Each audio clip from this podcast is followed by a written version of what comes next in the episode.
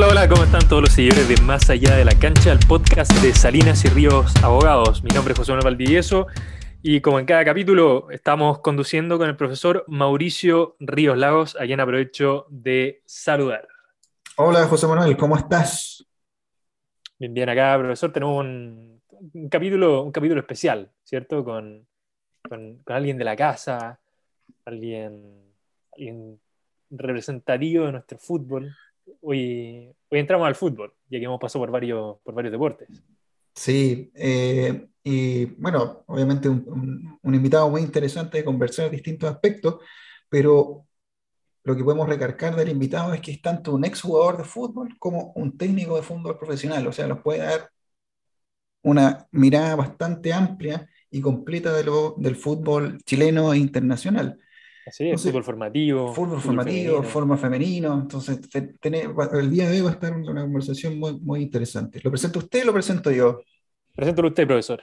Bien, vamos a presentarlo. Entonces, tenemos como invitado el día de hoy a Rolando Santelices, ex jugador profesional de fútbol, técnico de fútbol profesional, eh, destacó en equipos como Elton Wanderers y también a nivel internacional la Liga Deportiva Universitaria de Quito. ¿ah? Ya nos comentará un poco más de eso, de su experiencia y también un poco para ver el reflejo del estado actual de, en Ecuador de una selección calificada al Mundial. ¿Cómo estás, Rolando? Eh, hola, buenas. Eh, acá estamos bien, bien, contento de, estar aquí y poder tratar de aportar eh, un poco de, fútbol al proyecto de ustedes. Muchas gracias, Rolando. Y también gusto en saludarte y tenerte en el programa. Y, para ir comenzando, no, no sé, ¿les parece un poco ir, eh, ir entrando quizás en el fútbol profesional? Ya pasaremos eh, a tratar temas de fútbol femenino, quizás algunos temas de fútbol formativo. Pero ya que estamos a, una semana, bueno, eh, ahora estamos grabando el episodio, una semana de que nuestra selección quedara fuera de lo que será el próximo Mundial de Fútbol, poco ver en qué está eh, la situación actual de, nuestro fútbol, de nuestra selección chilena. ¿Cómo ves tú, por ejemplo, lo que se ha visto como un posible proceso de la selección nacional de fútbol de aquí eh, en lo que vendrá? Eh, bueno, yo, creo que, se vieron varios jugadores que, se vieron eh, importantes, eh, que pueden dar un, aire nuevo a la selección.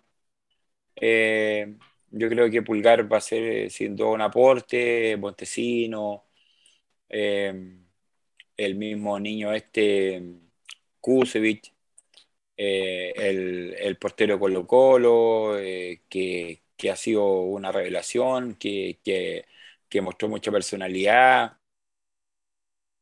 Y se van a ir sumando nombres. Eh, yo creo que, lo más importante es generar un proceso, eh, un proceso de, estos jóvenes que hoy día están.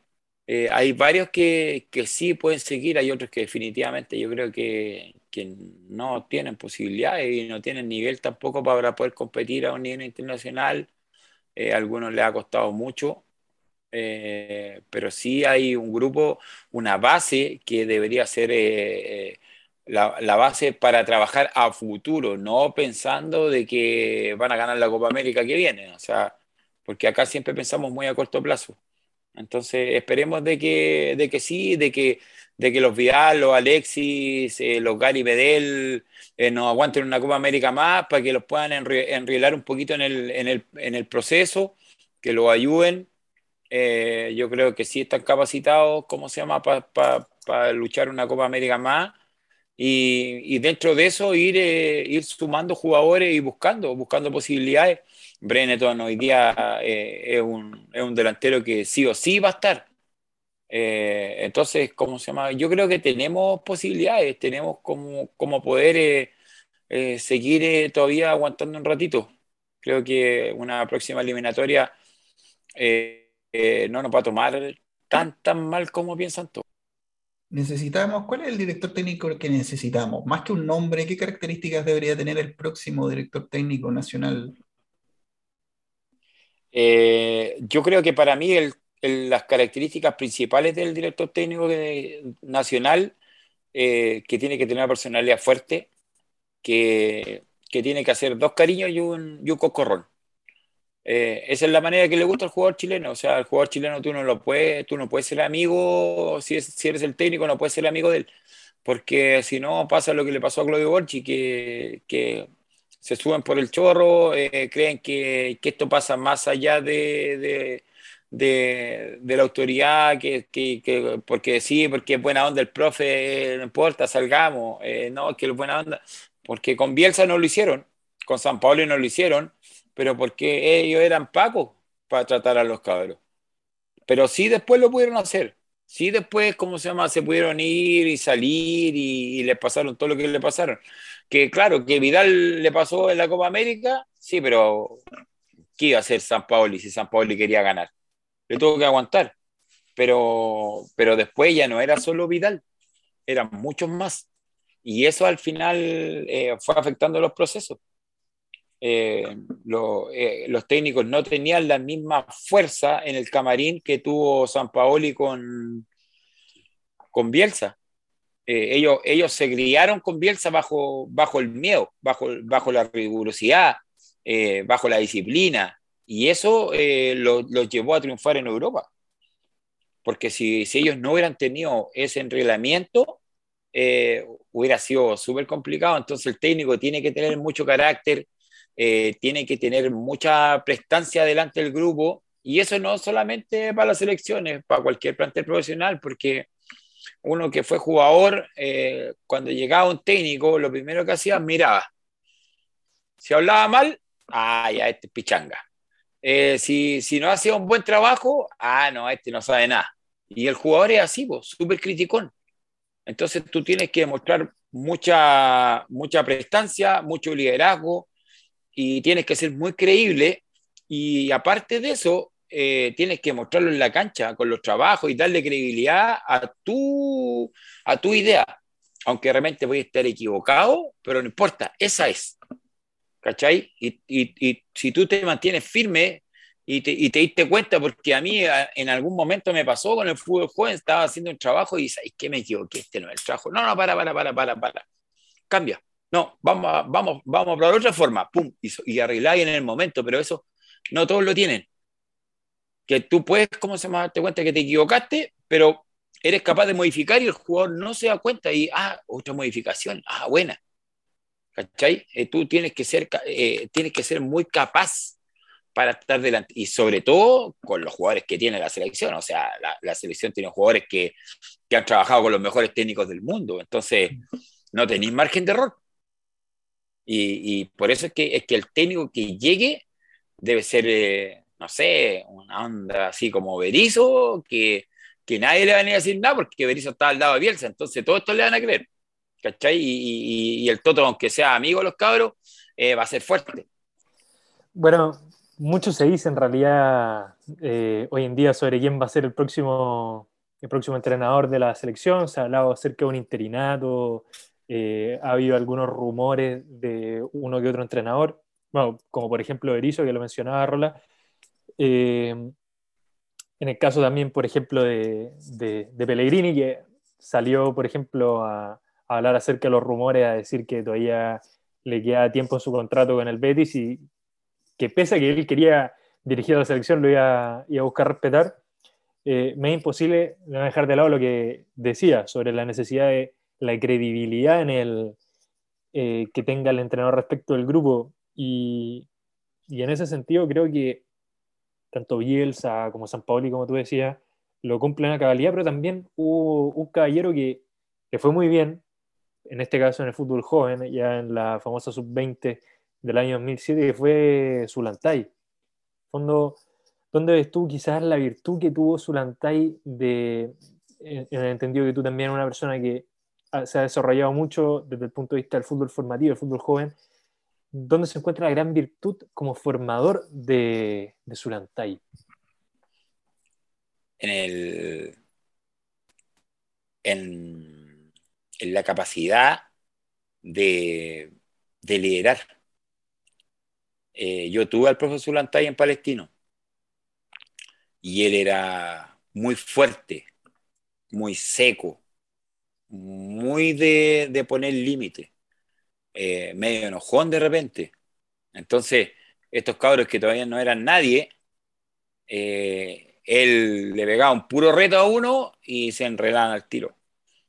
Por eso es que seguramente debe haber leído bien en Canadá, porque él era muy marcador de territorio, nadie se subía por el chorro, nadie, ¿cómo se llama? Ellos hacían lo que él decía. Y él, eh, en su fútbol, en su manera de mirar más antigua, que no tenía lo del fútbol moderno, eh, pero en ese momento él pudo dirigir y podía armar los equipos y era muy hábil.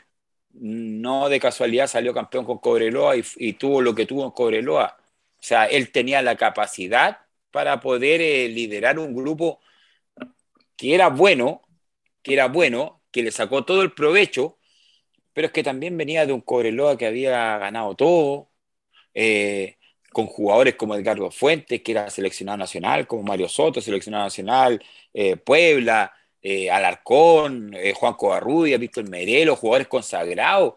Eh, o sea, eran puros monstruos que tenía él. Y si él fue capaz de dominar ese camarín, imagínate lo que iba a hacer con los cabros chicos, hacía lo que quería. Entonces, yo creo que gracias a eso, a su gran experiencia, y, él era muy hábil para ver el fútbol, muy hábil y muy táctico para su época, yo creo que eso, eso marcó muchas diferencias y, por eso es que, ¿cómo se llama?, que pudieron lograr lo que lograron. Y en ese sentido, Rola, eh, viendo un poco de, tu rol de, formador, eh, ¿cómo has visto la, evolución del, jugador de fútbol eh, chileno estos últimos años? ¿Qué es lo que le falta? ¿Qué es lo bueno que tiene? ¿Dónde se puede mejorar? yo creo que, que, primero que nada teníamos que mejorar, mejorar la base, eh, mejorar la base de los campeonatos. Eh, creo que los campeonatos eh, hoy día no son tan competitivos como deberían serlo, no tienen tanta exigencia.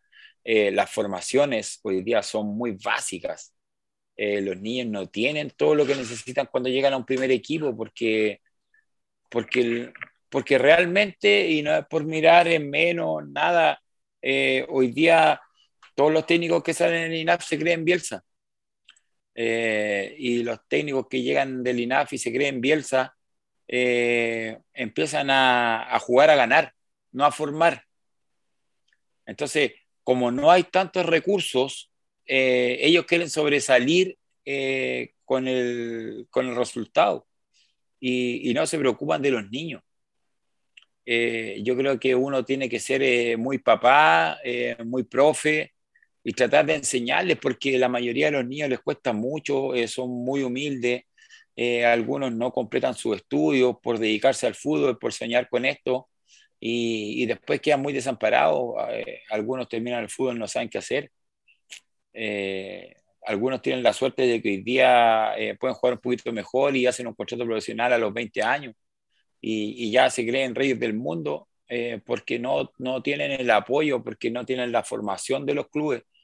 Eh, y, es un problema eh, muy de base porque, porque los niños, como se llama, en algún momento necesitan de que, de que tú los moldees, pero no solamente los moldees en el fútbol, los moldees como persona, eh, los moldees técnicamente, los moldees tácticamente, los moldees psicológicamente, que son eh, aspectos que tiene el fútbol, si el, fútbol tiene eh, aspectos fundamentales, ¿ya?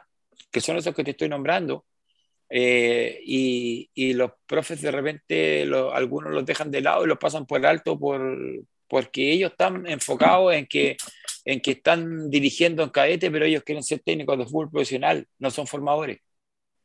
Y, como los clubes hoy día contratan eh, al que le salga más barato, no contratan al que tenga más aptitudes, eh, hoy día hay muchos profes, como se llama en, el fútbol joven, que, que no, no, no, no, ejercen la labor de formador.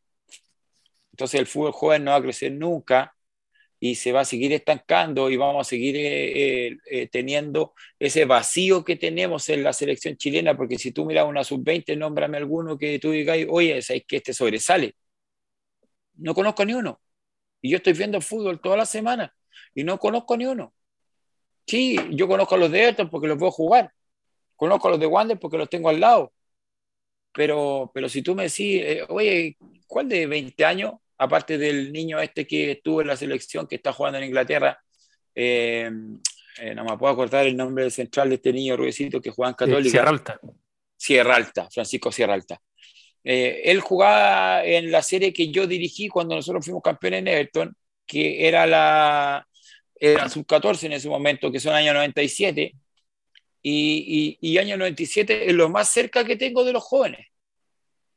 Es lo más joven que, que, que veo en la selección y ya tienen 22, 23 años, más para 24. Entonces, creo que, que el, el, problema está en la base, en la formación, en, en, el apoyo de los clubes, porque los clubes no apoyan el fútbol joven, los, los clubes, como se llama, lo tienen porque hay que tenerlo. Y el presupuesto ojalá sea el mínimo. No, no fomentar eh, y ahí están equivocados, en no fomentar eh, formar jóvenes y que salgan jóvenes para poder autofinanciarse. Porque la venta de, de jóvenes, si tú la miras en Católica hoy día, eh, han vendido varios jugadores y esos jugadores han significado varios palitos verdes para Católica que han ido financiando y han ido ayudando mucho a lo, a lo que es el fútbol formativo y por eso es que, ¿cómo se llama? Es que, no sé, Colo Colo antes tenía y sacaba muchos más jugadores, hoy día no. Eh, la U antes sacaba muchos más jugadores y hoy día no, pero eso es porque están mal planificados, porque hay una mala formación y porque los profesores a lo mejor eh, están errando el camino en, en, el tema de la formación y eso, y eso todo, todo viene desde la cabeza del club. El club es el que dicta la, las directrices para pa tú desarrollar el proyecto.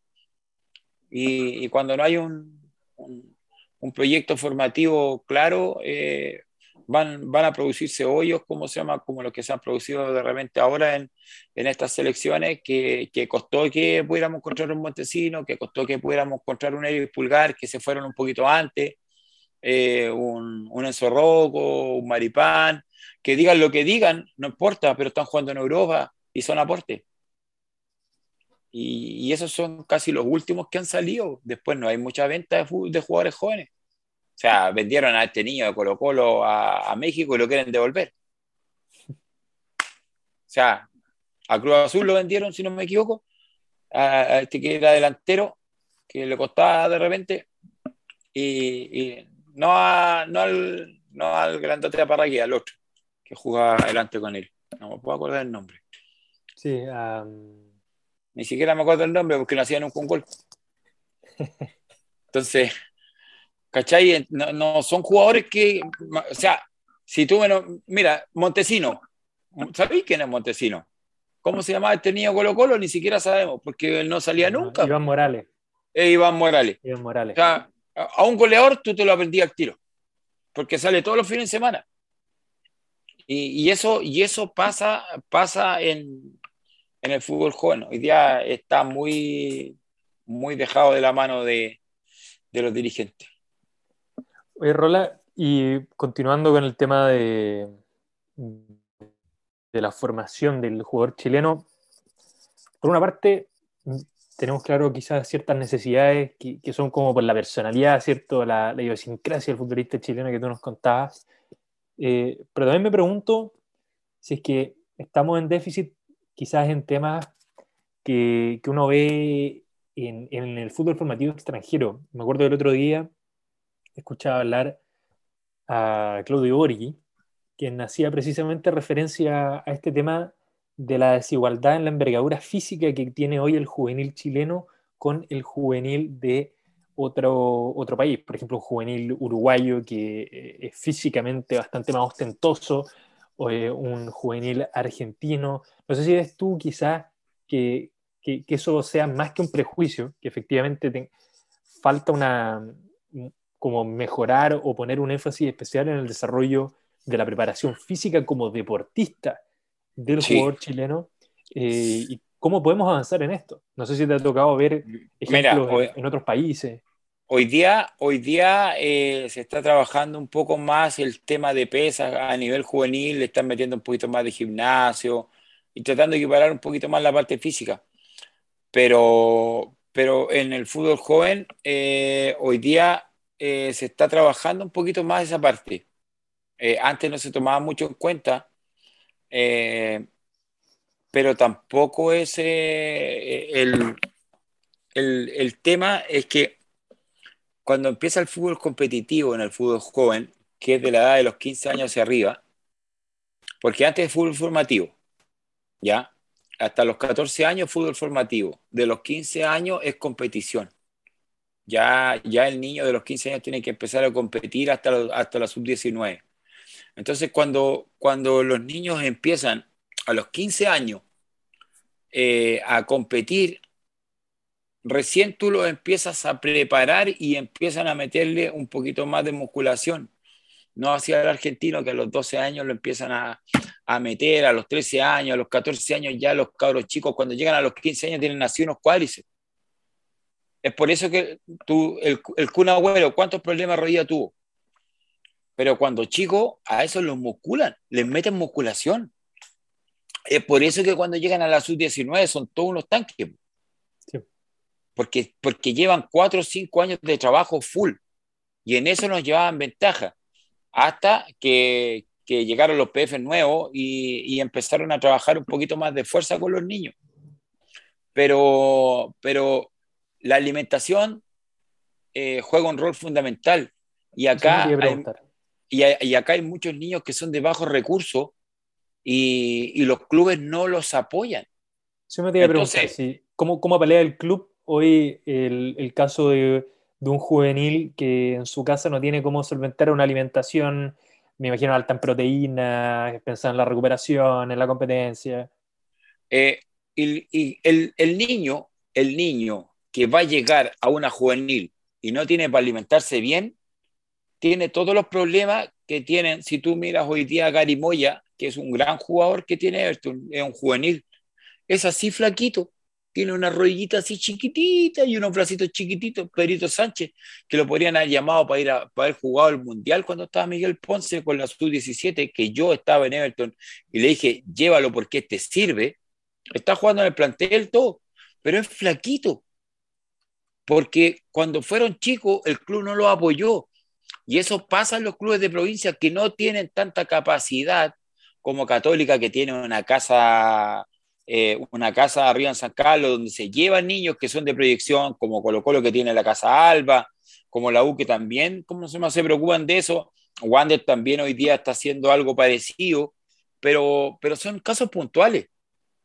Entonces, el, el, eh, eso no se, no, se, no se masifica, no se prepara al jugador para poder llegar a, a esa envergadura física que tienen los argentinos. No, allá no, allá, allá se, se, se, preparan eh, y, se preocupan. Entonces, la diferencia está en eso, que, que, que, el, jugador también es mucho más profesional, porque aquí el juvenil que, que es más o menos, y ya jugó un partido en primera y todas las minas quieren salir con él. Y se saca las fotos y se cree, y se cree Alexis Sánchez. Entonces ahí es donde se equivocan. Es complicado. Eh, yo creo que, que, también no invierten, no invierten en, en proteínas, no invierten en, en, aminoácidos, no invierten en cosas que son fundamentales para la recuperación del futbolista, que, que, los pueden potenciar en, en, a lo mejor en caete el fútbol joven, meterle vitamina a los niños, eh, darle suplementos para poder eh, compensar y ayudarlos a que, a que lleguen mejor preparados cuando llegan a un plantel profesional. Y es por eso que se nos dan tanto las diferencias con los argentinos, con los uruguayos, como tú dices, porque ellos, ellos sí se preparan mucho más y es más integral la formación y porque ellos están enfocados en vender a Europa. Y el biotipo en Europa tiene que ser alto, tiene que ser fuerte, tiene que ser rápido, eh, tácticamente bueno y, y, por eso es que venden tanto, porque enfocan a la venta europea. Que ahora acá buscan el biotipo que sea más alto, que sea más, mejor físicamente, que es, que es pero, pero ya los uruguayos lo están haciendo hace 15 años, 20 años atrás. No, acá compensamos. Claro, no, y, no, y, no, y, no vamos a llegar a ese nivel porque, porque la inversión, como te vuelvo a decir, la inversión del fútbol joven es mínima. Entonces no podemos llegar a ese nivel. Es por eso que vendemos tan poco. Este trabajo también psicológico, ¿cómo, está el trabajo psicológico a este, este nivel de, de, formativo, de competencia? Por lo mismo que comentaba de este jugador que jugaba que tenía la oportunidad de disputar un partido profesional y ya se creía que había ganado, que estaba a la par de otros jugadores. Eh, ¿Cómo se, se, maneja esa mentalidad en las distintas etapas del desarrollo del, del jugador? Eh, mira, yo, yo, creo que hoy día son muy pocos los clubes que trabajan con psicólogos. Eh, son muy pocos los que trabajan con la asistente social. Eh, y eso debería estar presente. Debería estar presente. Uno como, uno como profesor tiene la obligación de darle un golpe de realidad a los niños. De decirle, oye, eh, no hay jugado nada. No hay jugado nada. Como dicen en el camarín, soy un poto pelado. No, no, no ha hecho nada todavía. Jugaste un partido, dos partidos. Aquí, siempre decían los viejos, eh, aquí es re fácil llegar y jugar un partido. Lo difícil es mantenerse. Lo difícil es hacer una carrera profesional. Lo difícil es, es lograr destacarse. Destacarse porque hay 22 clubes en, en primera hay eh, 18 hoy día, 17 en segunda, y tenéis cuántos clubes, 40, 50 clubes entre las tres divisiones, y resulta, como se llama, que para destacar en, en, en, eso hay que, hay que mostrar. Y, y, tienes que mantenerte en el tiempo, y si tú quieres, como se llama, vivir de esto, trata de salir al extranjero, porque acá en Chile hoy día se gana plata, pero, pero no es lo mismo. Si tú quieres asegurar tu futuro, eh, enfócate, sé profesional, eh, prepárate, invierte, invierte tú, tú, si, si el club no te da y, y tenés la capacidad de poder a lo mejor eh, pues, tener un, una ayuda del club y, y, a invertir, invierte. Invierte en tu, eh, en tu cuerpo, que, que, va a ser lo que te va a dar eh, el futuro para tu familia. ¿Cachai? Y, y, esa preparación los niños no la tienen de repente porque no todos tienen la capacidad de tener un, un psicólogo o un asistente social o un profe que esté preocupado y, y, les diga la verdad, cómo tiene que ser. Porque yo también, yo cuando estaba jugando, yo tenía de todo, no tenía mayores preocupaciones. Eh, a lo mejor eh, estudié un rato, después dije, no, me voy a dedicar al fútbol, nomás, no estudio más. Y teniendo la capacidad de estudiar, teniendo los medios para estudiar, eh, no lo hice, después saqué mi carrera de técnico, eh, hoy día soy empresario, eh, gracias a Dios yo tengo un oficio que me defendió para después del fútbol, que lo aprendí de mi familia, pero, pero es, eso es esa mente del jugador, eh, hay que trabajarla y hay que ayudarlo mucho porque no todos tienen la capacidad de, de poder salir adelante ni de triunfar en el fútbol y a lo mejor después del fútbol la vida es dura y es súper difícil salir del fútbol y al otro día te quedas sin entrenar y ¿qué hago? Si no tenías no la preparación, si nadie te dijo cuando chico, enfócate, eh, trata de, de, preocuparte, de prepararte, estudia. Hay tantas cosas que, que son importantes para ser un jugador integral y, y, y, como tú dices, como se llama, es muy fundamental tener un psicólogo y un asistente social en todos los clubes porque eso va a ayudar mucho a, lo, a la formación de los niños y a darle, a darle una visión distinta que, que no todo fútbol, porque la vida sigue después. Sí, me imagino, Rola, lo, lo complejo que, que, es precisamente también inculcar eso en el, en el fútbol joven. Pero quizás pasando un poco de, de tema, eh, ya metiéndonos quizás en, en, el desarrollo del fútbol, pero acá mirando para el lado.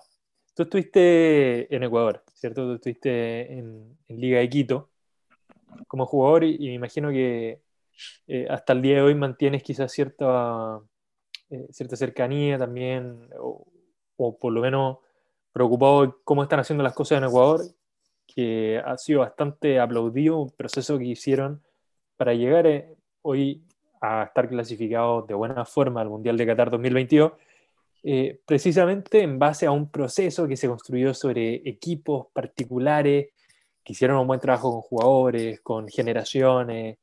Ejemplo perfecto el de Independiente del Valle. Quería preguntarte un poco por eso, en tu experiencia quizá, de lo que viste cuando fuiste como jugador o lo que te ha tocado ver eh, ahora ya desde lejos, quizás con perspectiva de haber estado en Ecuador. Eh, ¿Qué podemos rescatar de lo que se hizo en Ecuador? Eh, yo creo que el fútbol ecuatoriano creció mucho, eh, una por el tema de los recursos. Eh, cuando, yo, cuando yo estuve jugando en Ecuador, eh, los equipos eran de mecenas, de, gente que tenía mucha plata y que, que, se hacía cargo de los clubes. Estaba Liga, que era de que prácticamente Carlos Pase, que era dueño de Medio Ecuador, eh, ponía, ponía gran parte de, de, lo que era la plata del club. Eh, de hecho, él después financió prácticamente el, el, estadio de Liga Deportiva Universitaria de Quito, que está hoy día un estadio súper moderno. Estaba el Espoli, que era el equipo de la policía, que la policía lo financiaba. Estaba el Emelec, que era la empresa eléctrica de Ecuador, que lo financiaba. Estaba Barcelona, que Isidro Romero Carbo era el dueño de todas las plataneras de la pananera y, y dueño de barcos, que también financiaba. Eh, y así había mucho, muchas personas que eran muy, muy solas que, que hacían funcionar los equipos. Pero hoy día con esto de la televisión, eh, con los recursos, eh, el fútbol ecuatoriano hoy día es, vendido internacionalmente, los partidos se transmiten hacia, hacia afuera de, de, Ecuador, ya no son solo internos. En ese tiempo no había ni, ni, ni, ni transmisiones internas de repente, transmitían un partido igual que acá eh, a la semana. Entonces todo eso fue creciendo y fueron eh, aumentando los ingresos y los clubes se pudieron empezar a equiparar y hubieron clubes como Independiente del Maye, como el Delfín, que era un equipo súper humilde, que hoy día han crecido mucho y han llegado a copas internacionales y han hecho súper buenas presentaciones. Eh, y eso eh, también hizo crecer mucho el nivel de Ecuador. Por lo tanto, eh, al, crecer, al crecer el nivel en, en, en, más, en, mayor cantidad de equipos, fueron fueron mejorando porque ellos hicieron un trabajo de, dos eliminatorias para llegar a esto. O sea, las eliminatorias pasadas fueron, fueron ahí, pero estuvieron ahí cerca, pero hicieron un trabajo con, con, con gente joven.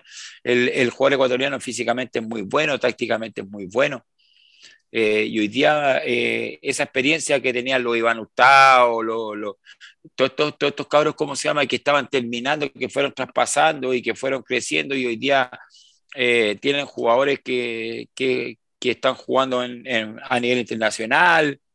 Eh, entonces, ¿cómo se llama? Eso, eso también eh, demuestra de que, de que el crecimiento fue muy integral y, y, y, es por eso que no es casualidad que estén hoy día en el Mundial.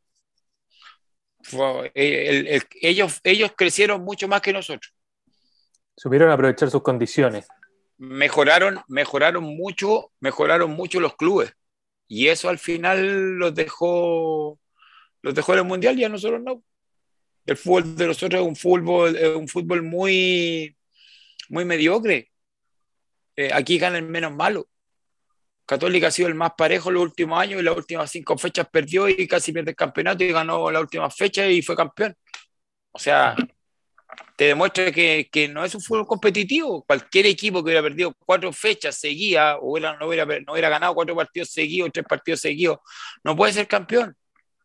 Sobre todo al final. Y es cosa también de ver qué pasa a nivel internacional. O sea, Ecuador, por ejemplo, la última Copa Libertadores, las semifinales fueron tres brasileros y Barcelona de Ecuador. Sí, pero siempre están los mismos. Exacto. ¿Y qué pasa con, con, con, Colo Colo? ¿Cuál es tu apreciación, Rola, de Colo Colo con el triunfo que tuvo ayer? ¿Fue un, algo, eh, está mejorando el nivel o eh, podemos decir que fue una, una, un hecho aislado? Yo, yo creo que, que es un triunfo súper bueno eh, ganar en Brasil. Siempre va a ser difícil pero ganó a Fortaleza, creo que se llama el equipo. Sí, Fortaleza. Sí. Eh, ya, no, no lo conocía mucho, o sea, lo he visto un par de veces. Sí. Cuando, gana, cuando gana Gremio, cuando gana Corinthians, cuando gana los de verdad, eh, podemos decir que Colo Colo está para grandes cosas, no nos engañamos tampoco, o sea, eh, estamos, reciente estaba comentando que el fútbol chileno es tan mediocre que, que, cualquiera que pueda lograr una rachita, como se llama, puede salir campeón. Y después eh, cuando tienen que jugar con un equipo de verdad competitivo, eh, nos damos cuenta de que no estamos para competir. Porque, porque Quintero, eh, con el equipo que tiene, eh, se lo vaya a poner a cualquiera de los equipos competitivos de nivel sudamericano y, y no lo puede ganar. no lo puede ganar. O sea, es así de simple. O sea, no, no, no, tenemos ni una posibilidad, ni una posibilidad de, de, pensar de que sí, es súper bueno el triunfo Colo Colo. Me alegro que un equipo chileno vaya y gane en Brasil porque lo difícil que es es, eh, es como ir a ganar Argentina, que nos, no, nosotros no ganamos allá. Entonces, que gane un equipo chileno, feliz, pero tampoco nos seguimos y, y, creamos, como se llama, que estamos para competir internacionalmente porque no estamos en ese nivel. Eh, hoy día estamos, estamos muy lejos y eso te lo demuestra en la eliminatoria. Que nosotros no fuimos capaces de ganarle a Bolivia en Chile y Bolivia eh, fue penúltimo si no me equivoco. Sí. Y nos ganó Venezuela, que fue el último. Y nos faltaron dos puntos y perdimos cuatro con los dos colistas. No estamos preparados. No fuimos capaces. Quizás para darle el, el punto a, a, Colo Colo, y también estoy de acuerdo, no hay que subirse al, al, al, carro de la victoria por un partido, porque al final muchas veces nos cegamos, pero este Fortaleza viene a ser cuarto en el Brasileirao, terminó arriba de Corinthians, Da Santo. Es un equipo que viene a hacer una cosa bien, pero, pero es cierto, no, ha sido quizá un equipo. No, nos emocionemos, no nos emocionemos. No nos emocionemos. yo creo yo, en un buen momento. Yo creo que es, exacto, exacto. Yo creo que un, un, equipo, por eso te digo, siempre ganar a los brasileños es súper difícil. Y es un muy buen triunfo, pero tampoco tenemos que pensar de que Colo Colo puede ser campeón de la Copa Libertadores de nuevo, porque es mentira a la gente. Yo creo que, que, que sí eh, ha mejorado, ha mejorado bastante Colo Colo. Eh, el delantero que trajeron juega bastante bien. Eh, creo que las incorporaciones fueron mejor que las del año pasado. de hecho, se ha notado también en el rendimiento, yo creo. Pero, pero ¿cómo se llama? nosotros a nivel nacional, sí, Colo Colo mejoró, va a ser un, un candidato, yo creo, para este campeonato porque ha, tomado buenas rachas, ha, sacado buenos resultados, eh, la gente apoya mucho, el hincha Colo Colo es muy fiel, como el de la U, eh, como el de Wander. Eh, yo creo que, que, esos, que, que, esas, que esas barras tan, tan, ¿cómo se llama?, demuestran mucho.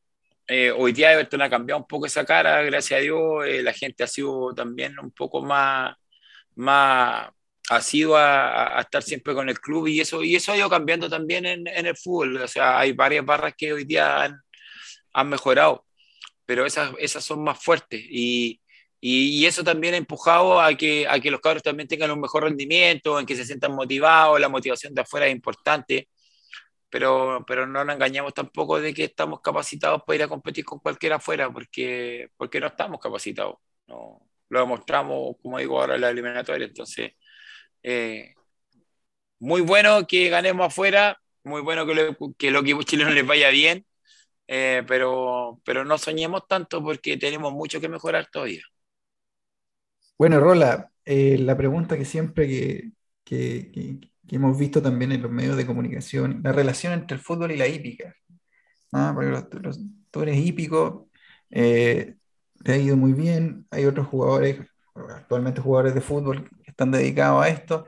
Eh, ¿por, por, qué la afición? ¿De dónde nace la afición en la hípica? Hace la hípica en este caso. Bueno, la, la, hípica en mi caso nace por mi abuelo.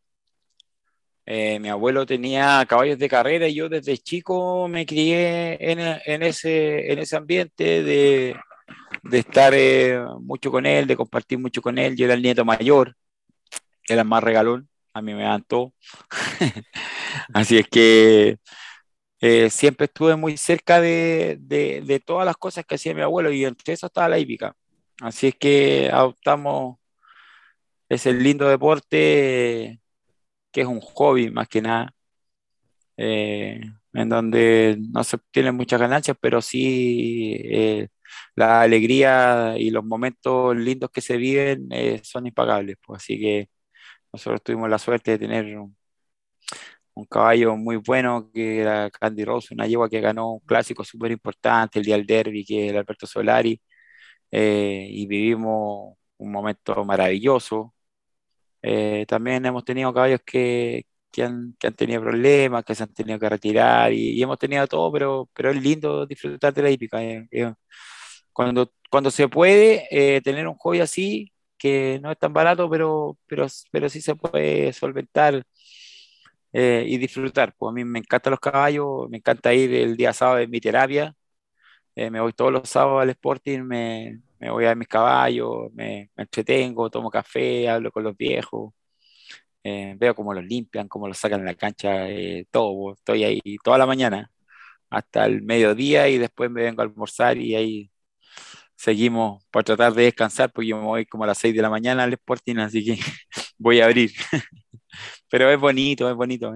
Es, un, es una pasión que, que heredé de mi abuelo y, y que hasta el día de hoy está presente porque es la casaquilla que nosotros usamos es la misma que usaba mi abuelo, que es la de las manchas negras, que una casaquilla que debe tener 60 años y quizá un poquito más. Pero es una linda tradición familiar que estamos todos pendientes y en la casa están, están todos felices, como se llama, y, todos, todos pujando por los callitos cuando corren.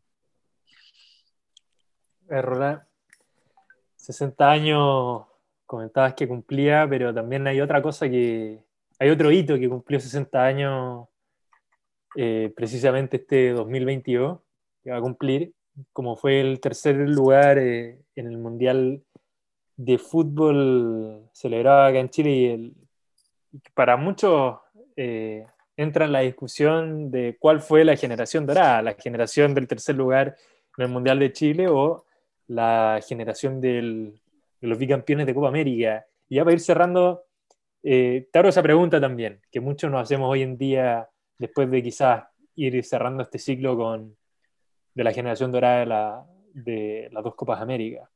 A tu juicio. Yo, yo creo que, que no se puede colocar a uno más arriba que el otro. Eh, independiente de que haya sido un tercer lugar eh, y no hayan sido campeones del mundo, eh, un tercer lugar en un mundial, nosotros estamos a, años luz de poder llegar a, lograr un tercer lugar del mundo. un tercer lugar del mundo es lejos más que un campeonato de Copa América, pero nunca habíamos tenido un campeonato de Copa América y menos un bicampeonato, porque eso no lo vamos a volver a repetir en la historia del fútbol chileno, porque es súper difícil. todas las alegrías que dieron estos cabros ahora eh, deben ser muy similares a las que vivió la gente en el 62, cuando, cuando vibró en un mundial que, que prácticamente se transmitía por radio eh, lo que costaba para ir al estadio, eh, haber vivido un momento histórico para el fútbol chileno eh, que no se ha podido volver a reeditar. Nosotros jamás hemos podido llegar a estar cerca de un cuarto de final en un mundial y nosotros salimos tercero. Por lo tanto, yo creo que no hay que sobreponer uno, uno con otro, sino que yo creo que las dos generaciones es lo más importante que ha hecho el fútbol chileno y son los únicos triunfos que tenemos en el fútbol chileno. No, no, no hablemos de Colo Colo que fue campeón de Copa Libertadores porque eso no, es a nivel de selección.